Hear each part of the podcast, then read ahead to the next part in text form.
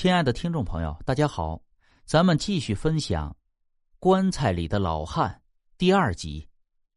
他提议大家把侯老汉的家产都按照市价折算成钱币，大家平分。至于小虎，干脆把他卖给大户人家当奴仆，大家都省得操心了。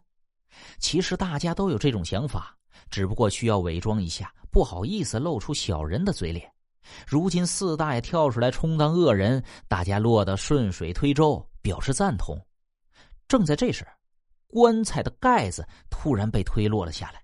侯老汉坐起来，怒目说道：“你们这群披着人皮的狼，没安好心，算什么堂兄弟？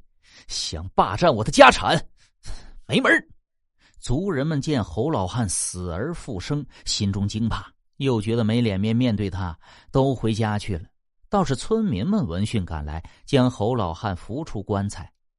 侯老汉的身上已经开始大面积腐烂，他脱掉衣服来到河边。此时河水已经恢复清澈，他跳进河水里洗了小半个时辰。上岸后，浑身的肌肉泛着光泽，看不见一丝腐烂的痕迹，年轻了好几岁。村民们非常好奇，询问他为何能起死回生。侯老汉笑眯眯的说道：“ 嘿嘿，我这是做好事得到了回报。你们还记得我放生了一条长虫的事吗？”这村民们纷纷点头，表示记得。那是二十年前的事情，小虎还没有来到人世。盛夏的清晨，一位姓张的渔夫拎着撒网到河里捕鱼，一网下去，网住了一条碗口粗的大水蛇。张渔夫大喜呀。拖回家里，打算用蛇肉下酒。这半路上遇到了侯老汉啊！当然了，他那时候还很年轻。他拦住张渔夫，说道：“这么大的水蛇，吃了会折寿的。我劝你放了他。”张渔夫大笑着说：“ 呵呵，我不信这些，你也不要拿这种话来唬我啊！”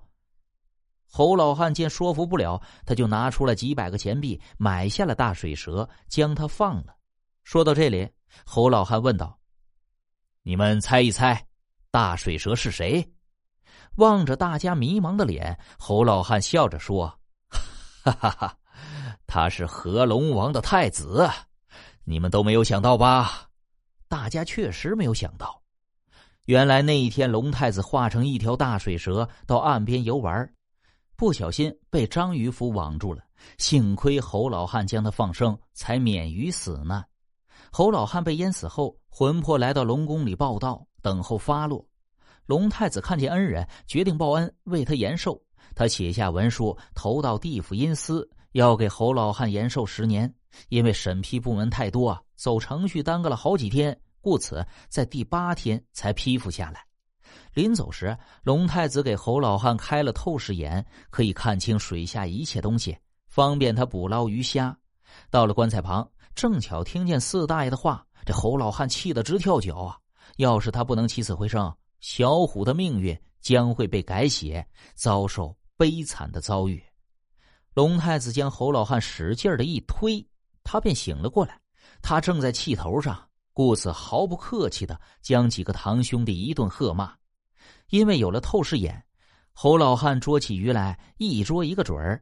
他捉来许多鱼，摆下百鱼宴来宴请村民们。自此后。他家鱼香不断，小虎的营养跟上了，身体越长越好。小虎成年后，侯老汉已经靠卖鱼积攒了八九百两银子。